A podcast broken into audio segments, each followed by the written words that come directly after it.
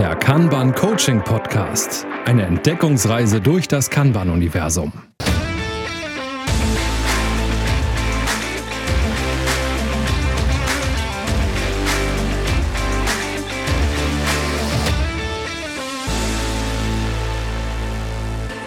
Willkommen zu einer Sonderausgabe äh, von unserem Podcast. Ja, worum geht's? Im Moment finden die Kanban Community Days statt und ähm, ja, sowohl Ina äh, von Holisticon als auch ich ähm, von CR Projekt Consulting, wir sind ähm, Partner, beziehungsweise ich glaube, Ina ist sogar Hauptpartner. Ist so. Also nicht ich, sondern Holisticon, ne? Ja, aber du hast es wahrscheinlich eingetütet.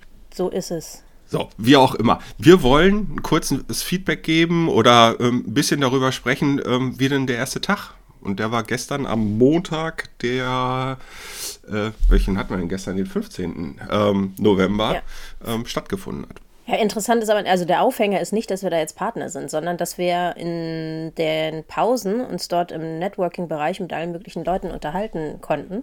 Und äh, dann kamen tatsächlich diverse Themen, auf die eigentlich interessant sind. Und das war der Aufhänger, warum wir gesagt haben, komm, jetzt machen wir wirklich doch noch eine Sondersendung und gucken mal auch, was, was ihr vielleicht darüber denkt. Ja, aber weißt du noch, was, was äh, das interessante Thema war oder was du eingebracht hast, was total äh, interessant war an dem Tag gestern, äh, quasi als Fazit aus den verschiedenen Vorträgen? Ja, für mich steht es 2 zu 1, dass ähm, Kanban eben doch was mit Menschen zu tun hat. Und eben doch sehr human ähm, oder die, äh, die Menschen äh, durchaus mitnimmt und nicht nur äh, Prozesse ähm, da im Vordergrund stehen. Und äh, tatsächlich, ich habe es auch gestern in den Diskussionen gesagt, äh, mir ist da das Herz aufgegangen, ich habe mich darüber gefreut, weil ich diese reine prozessoptimierende Sicht für Kanban überhaupt nicht nachvollziehen kann.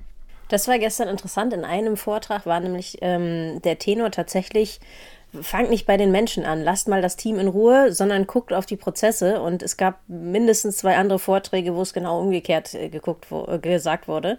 Und äh, das war das Spannende, das war letzten Endes der Aufhänger. Und ähm, da haben wir gedacht, wir machen mal eine Folge zu Kanban und die Menschen. Was ist denn jetzt eigentlich schlauer? Nur Prozesse oder muss man auch auf diese, diese Menschen da gucken? Ja, ich bleibe dabei. Die Menschen gehören mit zum Prozess. Und äh, deswegen sind die schlichtweg überhaupt nicht zu vernachlässigen, sondern ich kann den schönsten Prozess gestalten. Aber wenn ich da die Leute nicht mitnehme, äh, dann wird der Prozess scheitern. Ich fand das nämlich aber diese Diskussion so, so erwähnenswert, weil wir hatten, glaube ich, auch Carsten und ich im Gespräch irgendwann mal, als es um die Retrospektiven ging und die neuen Namen für die Meetings in Kanban, diese Diskussion, dass zumindest gefühlt, wenn nicht sogar absichtlich, ähm, das, was jetzt quasi ähm, die Retrospektive in Kanban wäre, weg ist vom, vom Team und Richtung, äh, sehr Richtung Prozess geht. Ne? Also, dass man nicht darüber redet, äh, warum haben Carsten und ich uns denn wieder gestritten oder was ist eigentlich hier das Problem, sondern es geht nur darum, ähm, ist es gut gelaufen oder nicht und äh, quasi da rein auf der, auf der Sachebene zu bleiben und alles andere außer Acht zu lassen. Und das äh, fand ich halt damals schon ähm, fraglich. Ich sage das auch immer in meinen Trainings, dass ich glaube, dass es Situationen gibt, wo sich das absolut lohnt, über die Menschen, sprich also die Konflikte zwischen den Menschen auch mal zu sprechen. Kann aber die andere Seite auch verstehen, denn auch wenn man in Anführungszeichen nur die Prozesse verändert, macht das ja was mit den Menschen. Ne? Das ist ja ein System, was sich gegenseitig beeinflusst. Absolut. Äh, ich glaube, da sagt auch überhaupt niemand was gegen. Ähm, ich finde es nur so wahnsinnig wichtig, eben die Menschen mitzunehmen. Und ähm, vielleicht ist das auch so ein bisschen das Scrum-Herz, was bei mir mit, ähm, mitschlägt an, ähm, der Stelle will ich überhaupt nicht ausschließen. Aber auch das war ja gestern auch so eine Diskussion, so nach dem Motto Scrum versus Kanban, wo dann auch ganz klar war, das ist keine Diskussion wert, ne? Weil die, die Themen sind nicht zu diskutieren zwischen den beiden Systemen. Die, sie ergänzen sich im Zweifelsfall. Ähm, aber es geht nicht um eine Diskussion, was ist eigentlich besser. Richtig, also das auf alle Fälle. Und es gibt ja Einsatzzwecke, wo das eine wesentlich besser funktioniert als das andere. Und ich glaube, das ist das Wichtigste, wie immer. Ne? Kontext ja. ist König. Man muss wissen, wo man sich befindet, um sich zu entscheiden, was ist jetzt klüger. Und manchmal, wie du es schon gesagt hast, lohnt sich vielleicht auch eine Kombination. Da muss man halt, wie gesagt, nur wissen, was man tut. Und irgendwer hat gestern auch gesagt, die Praktiken kennen. Ne? Aber unabhängig davon fand ich es auch interessant, wo wir ja gerade noch bei den Menschen sind. Das war gefühlt auch eine der häufigsten Fragen gestern, die ich so gehört habe. Ähm, wie kriege ich denn jetzt meine Firma dazu, dass die alle agil arbeiten wollen? Oder wie kriege ich denn jetzt die Leute dazu, dass ich dieses Tool einkaufen kann, weil ich gerne Kanban machen möchte? Und es ist irgendwie immer interessant. Das klingt natürlich nach Manipulation, aber letzten Endes zeigt es doch ganz deutlich, dass es immer darum geht, dass man mit Menschen zu tun hat und gucken muss, wie verkauft man jetzt einen Change, wie überzeugt man die Menschen, dass dieses Tool wichtig ist. Und es hängt halt immer mit den Menschen zusammen. Ne? Und da gibt es auch nicht unbedingt äh, eine Generallösung, sondern hängt halt von der Beziehung zu dem Menschen ab, den du gerade überzeugen möchtest. Auch ein Stück weit zumindest. Ne? Naja, und Überzeugung geht halt immer dann, wenn du eine Lösung für ein bekanntes Problem irgendwie bereitstellen kannst. Ähm, und äh, wenn du da kein Problem hast, dann wird eine Überzeugung schon schwieriger. Es sei denn, du lebst in irgendwo in einem Schlaraffenland, wo es egal ist, was, was irgendwie angeschafft, investiert oder sonst irgendwie äh, werden kann. Ähm, das sind aber, glaube ich, äh, so Stände oder äh, Bereiche, die findet man nicht so äh, wahnsinnig häufig äh, vor, dass ich tun und lassen kann, was ich will. Äh, Klammer auf, auch dann hätte ich ein wahnsinniges Problem, Klammer zu.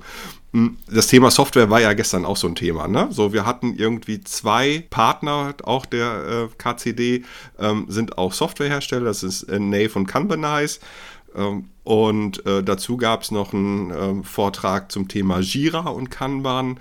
Ähm, der war so ein bisschen gespielt gespickt, auch mit dem Thema Flight Level. Kann man unterschiedlicher Meinung sein, wie man das da darstellt, ähm, ob da Jira jetzt das richtige Tool für ist oder ähm, auch ob es mit Kanbanize oder Nave geht. Ähm, ist, glaube ich, ein ganz anderes Thema. Können wir aber vielleicht auch mal einzelne äh, Podcast-Folgen zu machen.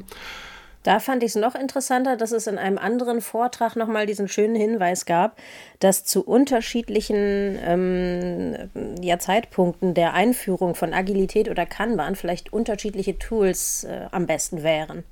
Also, dass wenn man quasi von klassischem Projektmanagement gerade erst wechselt, vielleicht Jira der kleinste Schritt ist und man damit locker umgehen kann, weil man noch viel Gewöhnung an andere Arten zu arbeiten und viele andere Dinge gibt. Und dann sind vielleicht diese Fragen, die wir gestern gehört haben, wie messe ich denn die Individu oder wie kann ich das darstellen in Jira, die individuelle Auslastung der, der Person? Da sieht man halt, die, die Reise ist noch nicht sehr weit in die Agilität, wenn überhaupt, ähm, gegangen bis hin zu, ähm, jetzt möchte ich aber wirklich wie bei Klaus Leopold unterschiedliche Granularitäten darstellen, unterschiedliche Flight Levels.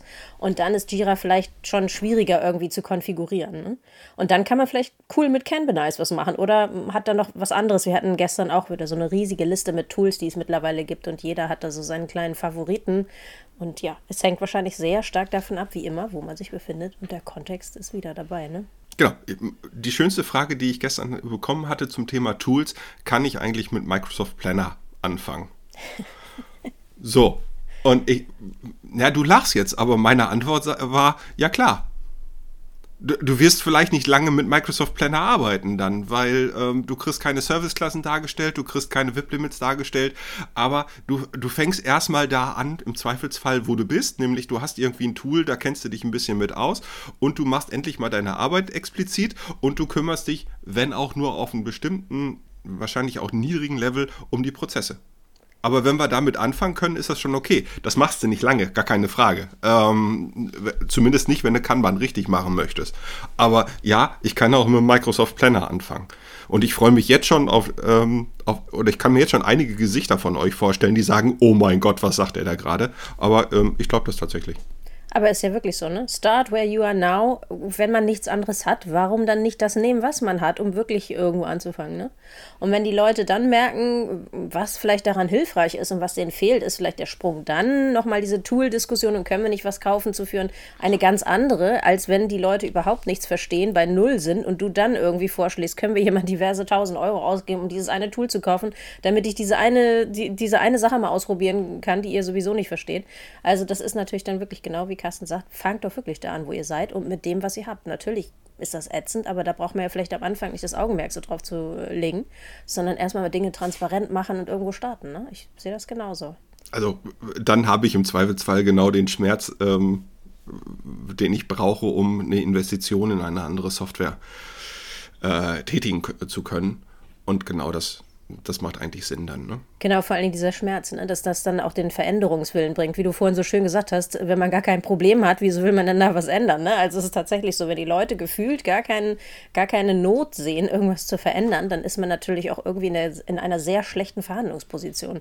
Und dann ist, beackert man aber auch vielleicht gerade das falsche Thema, wenn die Leute gar nicht merken, dass da irgendwas schiefläuft oder vielleicht eine ganz andere Wahrnehmung da haben. Ne? Genau. Das ist vielleicht auch nochmal. Aber wenn du Schmerz haben willst, dann macht, kann man mit Planner und danach nimmst du dir freiwillig eine andere Software. Ähm, ja, äh, aber war, war eine schöne Diskussion auch ne? ne? zum Thema Software und ähm, zum Thema Software hatten wir auch die Diskussion, war eine Frage, ähm, das Thema, wie kann ich denn feststellen, wie meine Leute ausgelastet sind, ja, dass ich möglichst irgendwie Vollauslastung für die Leute ähm, kriege.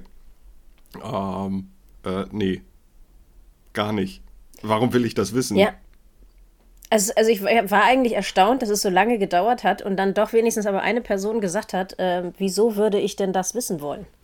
Und es ist tatsächlich so, die Leute, die mit Kanban gerade erst anfangen, die haben das ganz oft noch nicht so auf dem Schirm, dass es halt nicht mehr um absolute Effizienz geht. Ne? Und dann, selbst wenn man effizient arbeiten möchte, ist es halt vielleicht in einem System, wo auch immer mal ein Notfall sein könnte, wo man reagieren will, auch keine gute Idee, die Leute zu 100 Prozent irgendwo einzubinden. Ne?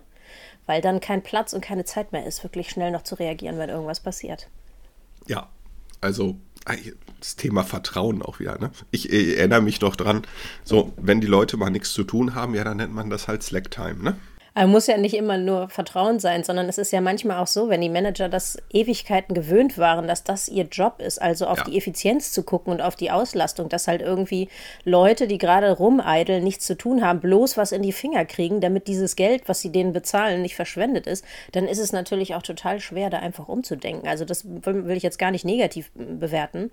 Aber wenn halt letzten Endes die Entscheidung für Kanban fällt, ist es ja vielleicht gut, langsam von dem Effizienzgedanken abzurücken und ein bisschen in diese Effizienz Effektivitätsecke zu schauen, ob es nicht interessanter ist, dass man das Wichtigste zuerst macht. Und ähm, ja, ich gehe davon aus, dass die wenigsten Leute den ganzen Tag Däumchen drehen und dann fünf Minuten an der Arbeit nur sitzen und äh, diese ganze Zeit sonst rundherum verschwendet wäre. Ich glaube, wenn die Leute motiviert sind, äh, klappt das von alleine. Dann braucht ja. man nicht drauf gucken. Ne? Äh, die Frage ist hier ja tatsächlich wieder, machen wir das Richtige? Ne? So, und das ist glaube ich, auch die Aufgabe von, von Führungskräften, ähm, genau das festzustellen und dafür zu sorgen, dass das Richtige getan wird und dann noch im, im Rahmen Servant Leadership äh, auch dafür zu sorgen, dass alle am Prozess Beteiligten ähm, auch die Möglichkeit haben, ihre Aufgabe zu erfüllen. Ja, und im Zweifel, wenn nicht klar ist, was ist denn das Wichtigste oder wie, wie, wie setzen wir überhaupt Prioritäten, wonach wollen wir gucken, dass sie sich darum kümmern, diese Informationen zu beschaffen, wenn dort Unklarheit einfach herrscht. Ne? Denn das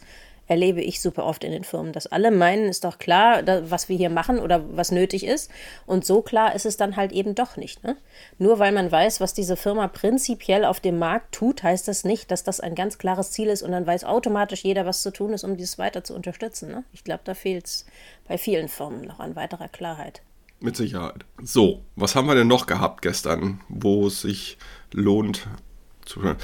Was mir gefallen hat, war hinterher die Networking Area. Auch zwischendurch, das war schön, aber man kommt mit Leuten zusammen, die man sonst im Leben nicht so sieht, mit denen man nicht so wahnsinnig viel Berührungspunkte hat. Und da waren gestern auch ein paar äh, wirklich schöne Gespräche dabei. In diesem Sinne, ähm, Gruß an Lukas und Sebastian. Ja, also ich fand auch, es waren super viele Gespräche, aber ich würde fast noch sagen, ich würde mich gern beim Orga-Team von den Kanban Community Days bedanken, denn ich glaube, es ist sehr viel Arbeit und sie machen das ja alle neben ihrer eigentlichen Arbeit noch und stellen das auf die Beine, damit wir dort schön vorbeischauen können und hören tolle Dinge zu Kanban. Deswegen möchte ich mich dafür nochmal bedanken und vielleicht findet es ja nächstes Jahr wieder statt und äh, möglicherweise haben wir ein paar Hörer dafür begeistern können, dort auch nochmal vorbeizuschauen. Dieses Jahr ist es online gewesen, letztes Jahr ist es auch online gewesen, soweit ich weiß, remote. Und ich, wer weiß, vielleicht ist es nächstes Jahr wieder so. Dann haben wir auch wieder die Österreicher, die Schweizer, alle Deutschen, die Lust haben dabei und vielleicht sogar noch ein paar mehr Leute. Ja, ganz klar. Dank auch von meiner Seite. Ähm großartige Arbeit. Genau, und wenn wir äh, später, es fängt nämlich nachmittags erst an und geht noch bis abends, noch tolle Dinge hören, müssen wir mal schauen, ob wir es noch hinbekommen, noch schnell eine weitere Folge daraus äh, zu machen, um die Leute, die nicht dabei sein konnten, auch teilhaben lassen zu können. Ähm, wenn ihr Meinungen, Wünsche, Fragen zu dem Thema Menschen und Kanban, ähm, Menschen und Agilität oder Tools habt, lasst es uns gerne wissen beim äh, den Kanbanauten und in Twitter oder ja, ähm, Kommentare bei den, bei den ähm, Podcasts, wo es äh, geht. Wir freuen uns über Feedback und ansonsten, ähm, falls es keine Sondersendung mehr geben sollte, erfahrt ihr mehr zu Steuerung und Messung in der nächsten Folge. Wir freuen uns auf euch. Genau, so machen wir das. In diesem Sinne, vielleicht bis nachher zum Podcast. Äh, nein, zu KCDs oder aber bis zum nächsten Mal bei einer Podcast-Folge. In diesem Sinne, tschüss, macht's gut. Tschüss. Das war der Kanban Coaching Podcast von und mit Ina Galinski und Carsten Rüscher.